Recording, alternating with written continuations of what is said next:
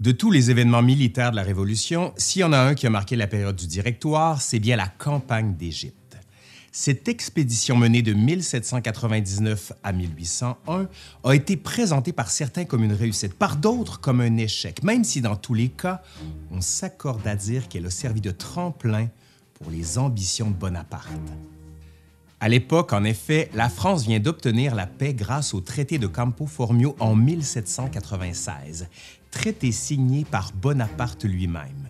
Mais, malgré la fin des hostilités sur le continent, l'Angleterre est toujours en guerre. Comme il est impossible de traverser la Manche, Bonaparte propose d'occuper l'Égypte et d'y placer les Français en plein milieu de la route des Indes les Anglais, en voyant leur colonie la plus rentable menacée de la sorte, se décideraient peut-être à baisser les armes. Cependant, deux problèmes viennent compliquer les ambitions du jeune général. D'abord, la France n'a plus de flotte depuis la Révolution, si bien qu'elle n'est pas en mesure d'affronter la Royal Navy sur les mers. Ensuite, l'Égypte, qui est une province vassale de l'Empire ottoman, défendue par les Mamelouks, ne se rendra pas sans combattre.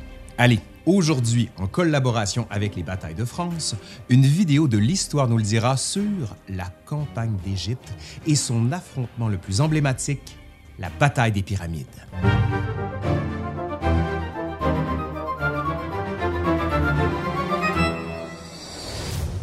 Pour bien comprendre la campagne d'Égypte et les raisons pour lesquelles le directoire a déclenché l'expédition, il faut s'intéresser au contexte politique et diplomatique assez compliqué de la fin du 18e siècle. Côté diplomatique, tout d'abord, la République française marche littéralement sur un fil. La paix de Campo Formio, que nous avons mentionnée en introduction, est en réalité une trêve temporaire. Premièrement, Vienne a perdu l'Italie, remodelée pour satisfaire les intérêts de Paris. Deuxièmement, elle a perdu les Pays-Bas espagnols, transformés en départements français. Troisièmement, elle a perdu son influence auprès des États allemands à cause de l'annexion de la rive gauche du Rhin par la France. Le souverain autrichien étant également l'empereur du Saint-Empire romain germanique, une sorte de confédération d'États germanophones, il sort donc humilié de ce conflit et rumine sa revanche. Maintenant, si la menace ne s'en tenait qu'à l'Autriche, la France pourrait facilement conserver la paix. Le problème, c'est que d'autres pays sont également en conflit avec Paris.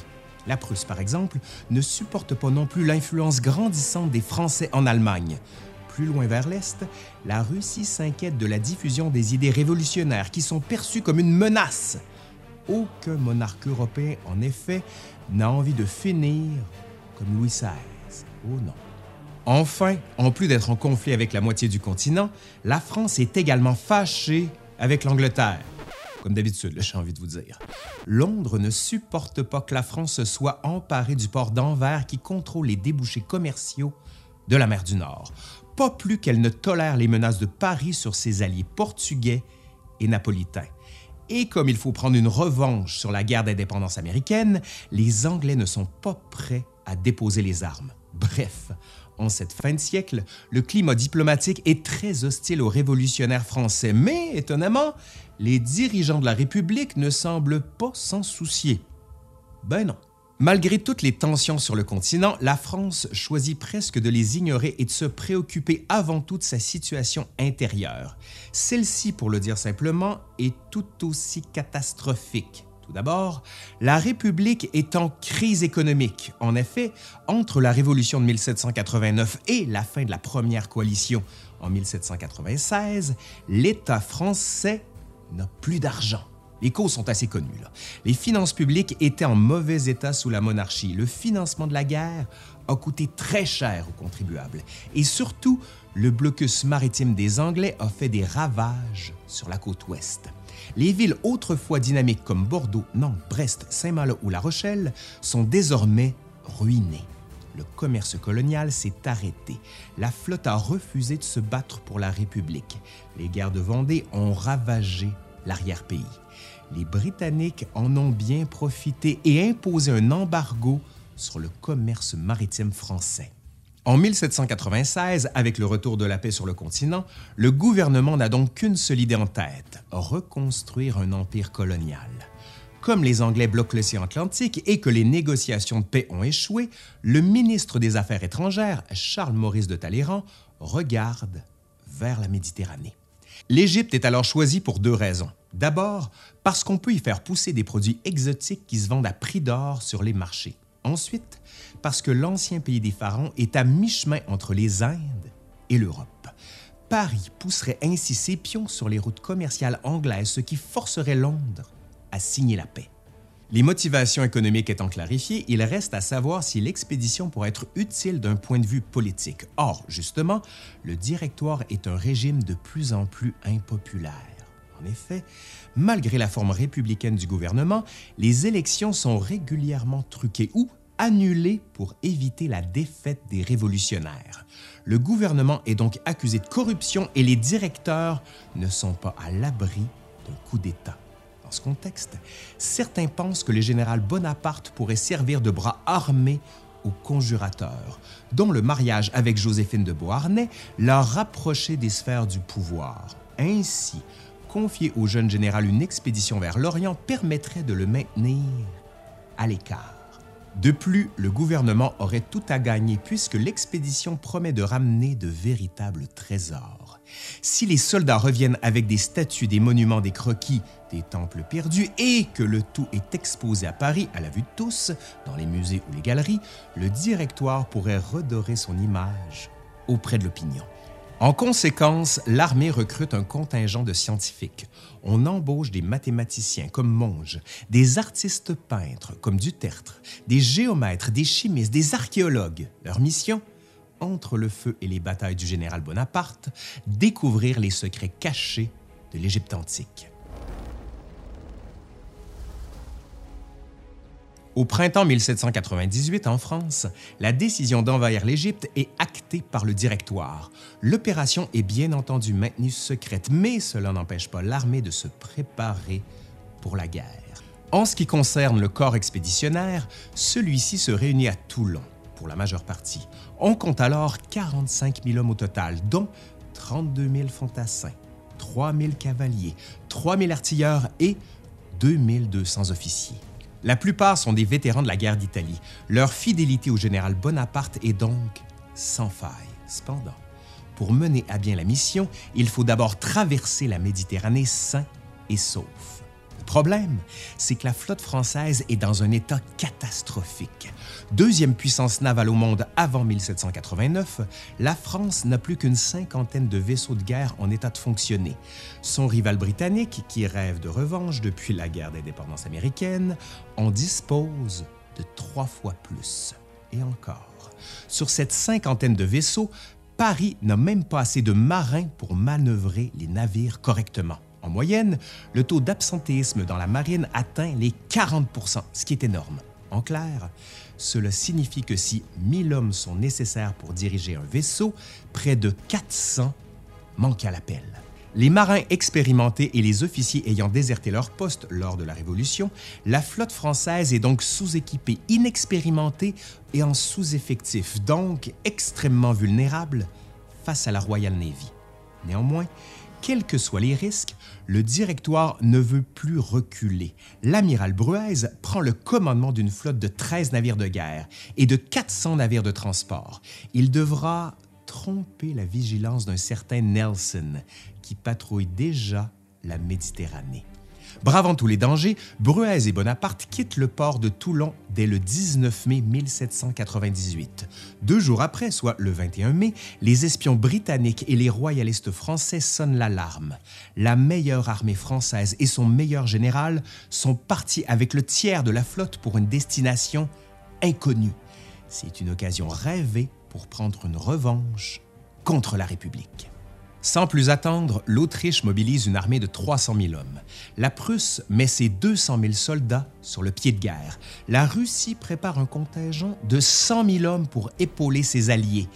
Les hostilités ne sont pas déclarées, mais le moindre événement pourrait mettre le feu aux poudres. Et justement, mettre le feu aux poudres, c'est exactement l'objectif de l'Angleterre. Si Nelson intercepte le corps expéditionnaire français et l'envoie par le fond, les Européens pourront en profiter pour envahir la France et ses alliés. le Britannique patrouille les mers à l'affût de son ennemi, mais ce dernier lui fausse compagnie et attaque Malte le 11 juin. Quand les habitants lui annoncent que Bruaise est en partance pour le sud-est, Nelson comprend que l'Égypte est la seule destination possible des Français. Il part alors en toute vitesse en direction d'Alexandrie, dépasse la flotte française sans l'apercevoir et déçu de ne pas y trouver son ennemi, poursuit donc ses recherches un peu plus loin, laissant à Bonaparte une opportunité pour débarquer. Ainsi, dès le 1er juillet, 45 000 soldats français débarquent près d'Alexandrie l'avant-garde de l'armée s'empare facilement de Rosetta, puis se porte en direction de l'ancienne capitale d'Égypte. Les habitants, surpris par un conflit déclenché sans déclaration de guerre, se rendent à l'envahisseur. Maintenant, quelle peut être la réaction du Caire? Pour le savoir, il faut rappeler que l'Égypte est un territoire vassal de l'Empire ottoman. En clair, la région appartient au sultan à Constantinople, mais ce dernier n'a pas de troupes en garnison dans la province. Il envoie bien sûr des renforts qui mettront plusieurs mois pour arriver, ce qui contraint les Égyptiens à se défendre seuls. L'ennui, c'est que face à une armée de vétérans français, l'armée égyptienne fait pâle figure. À sa tête, on trouve une élite politique et militaire appelée les Mamelouks. Ce sont des anciens enfants d'esclaves dont les parents ont été capturés par les Ottomans. Repérés très jeunes pour leur force physique ou leur aptitude au combat, ils sont alors arrachés à leur famille pour devenir des soldats. Le sultan leur donne ensuite une région qu'ils peuvent diriger comme ils l'entendent à condition de lui verser un tribut annuel. Au bout du compte, les Mamelouks n'ont rien de comparable à une armée européenne. D'abord, leur équipement est très basique. Des sabres, des chevaux et quelques mercenaires équipés d'armes à feu. Ensuite, leur situation de descendants d'esclaves rend leur fidélité très aléatoire. En cas de défaite, beaucoup pourraient déserter, voire changer de camp et se mettre au service de Bonaparte. Quant à la population, les Français font le pari qu'elle sera docile. Officiellement, en effet, l'envahisseur est un libérateur venu apporter l'esprit des Lumières. Quand Bonaparte arrive à Alexandrie, il apprend que la flotte britannique de Nelson l'a précédé de seulement quelques jours. Il sait donc que les Anglais ne sont pas loin et il demande à Bruaise de se mettre à l'abri. En aucune façon et sous aucun prétexte, les Français ne doivent livrer le combat contre la Royal Navy.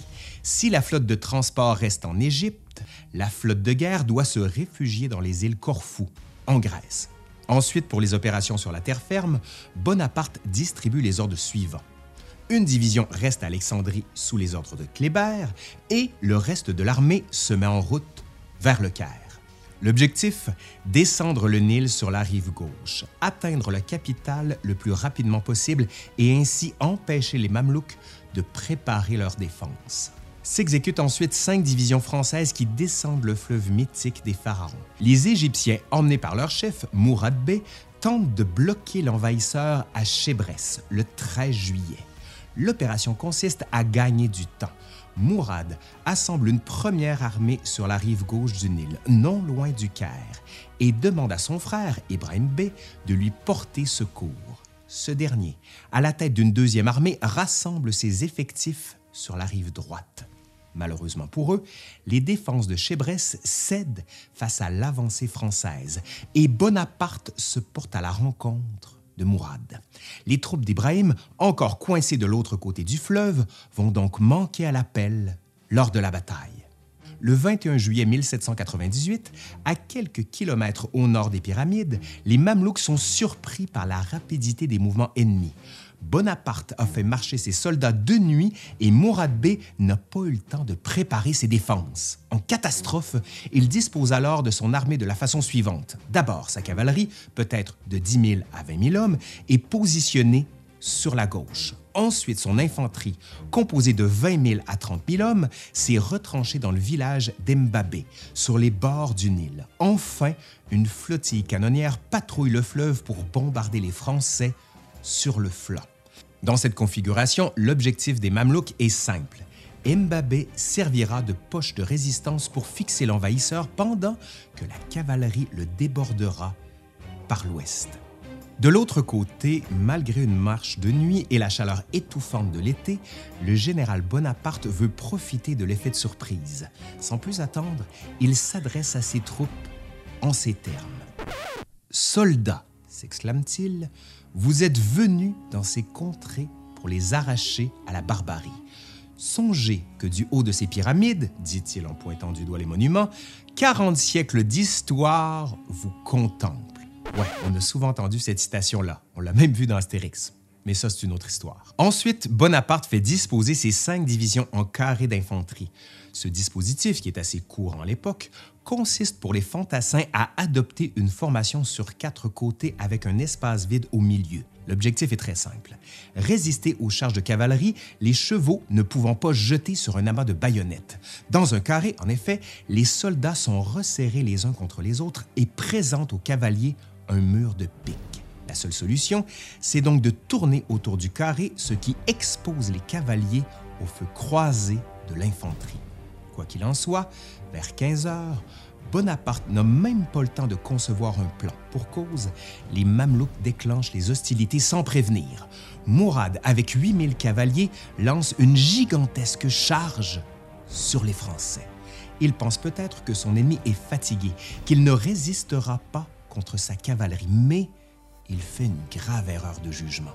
Dans le camp d'en face, en effet, les carrés d'infanterie sont parés au choc. Sans paniquer, Bonaparte répartit ses divisions comme suit.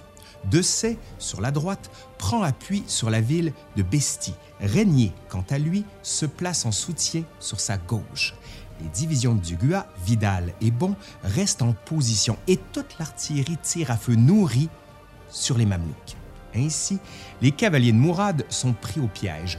Non seulement ils n'ont pas surpris les Français, mais de plus, ils se retrouvent à combattre des carrés d'infanterie qui sont justement pensés pour leur résister. Malgré une tentative de contournement sur les arrières de la division de C, le résultat est sans appel. Entre les tirs croisés, les décharges de bouche à feu et la fumée des combats, les Mamelouks se font massacrer les uns après les autres. Saisissant l'instant, Bonaparte fait avancer la division d'Ugua. Il la place en plein centre du champ de bataille de façon à prendre les Mamelouks en étau et à isoler le village d'Embabé. La manœuvre permet ainsi aux divisions de Vial et Bon de donner l'assaut sur l'infanterie égyptienne qui, malgré la présence de la flottille, ne résiste pas longtemps. Les Français chargent les retranchements à la baïonnette, culbutent les défenseurs sur le Nil, forcent les survivants à s'enfuir ou se noyer. Quant aux cavaliers, de l'autre côté du champ de bataille, la plupart se sont repliés vers le sud. Bref, la bataille des pyramides est une victoire pour Bonaparte. On compte peut-être 10 à 20 000 morts pour l'armée de Mourad Bey, contre 300 à 500 côté français. Le Caire est désormais prête à tomber, et avec elle, l'Égypte tout entière. Au lendemain de la bataille des pyramides, les restes des armées de Mourad s'enfuient vers le sud. Son frère, Ibrahim Bey, tente de le rejoindre, ce qui permet à Bonaparte de s'emparer du Caire. L'accueil de la population n'est ni hostile ni amical. Tout le monde attend les premières directives de l'occupant. Pour l'instant, Bonaparte veut surtout terminer sa conquête. Il envoie des troupes à la poursuite de Mourad vers le sud qui pose les bases de son futur gouvernement. Malheureusement, alors qu'il célèbre encore sa victoire aux pyramides, il apprend une terrible nouvelle. Le 2 août 1798, quelques jours après la bataille contre les Mamelouks, l'amiral Nelson aurait trouvé l'amiral Bruez non loin d'Alexandrie. On raconte que toute la flotte française s'est fait envoyer par le fond. Mais alors que s'est-il passé? demande Bonaparte pourquoi la flotte ne l'a pas écouté, lui qui avait insisté sur le fait de ne jamais affronter les Anglais sur la mer. Qu'est-ce qui s'est passé? Ben, tout ça, c'est pour une autre histoire. Ben oui, malheureusement. Allez, je remercie vivement les Batailles de France. Il faut aller voir leur chaîne. C'est magnifique ce qu'ils font et surtout c'est captivant. Allez, je suis Laurent Turcot de l'Histoire nous le dira et je vous dis à la prochaine. Allez, Bye.